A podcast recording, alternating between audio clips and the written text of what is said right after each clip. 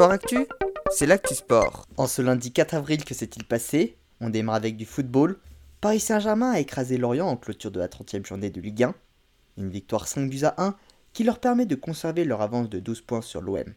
Lorient est 16e à 1 point de la zone de relégation. En rugby, clôture de la 22e journée de top 14. Avant leur double affrontement en Coupe d'Europe, le Racing 92 et le Stade français se sont retrouvés hier soir. Les Racing Men se sont largement imposés 53 à 20. 11e du classement, les Parisiens ont dit adieu à la phase finale. Les Racing Men, eux, sont 6e. En tennis, dans la nuit s'est tenue la finale du tournoi de Miami. Carlos Alcaraz a battu Casper Ruud 7-5-6-4 et s'est donc offert sa première victoire sur Masters 1000. Âgé de 18 ans seulement, il est désormais 11e du classement ATP. En MotoGP, le Grand Prix d'Argentine, victoire de l'Espagnol Alex Espargaro, la première victoire de sa carrière qui est arrivée sur son 200e Grand Prix. Fabio Quartararo a pris la 8 place. Enfin, pour terminer, plusieurs infos de ski.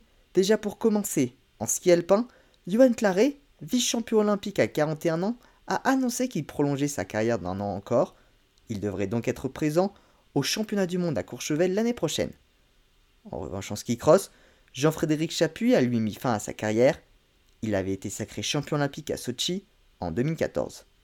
Voilà pour les actualités du jour. À demain dans Sport Actif.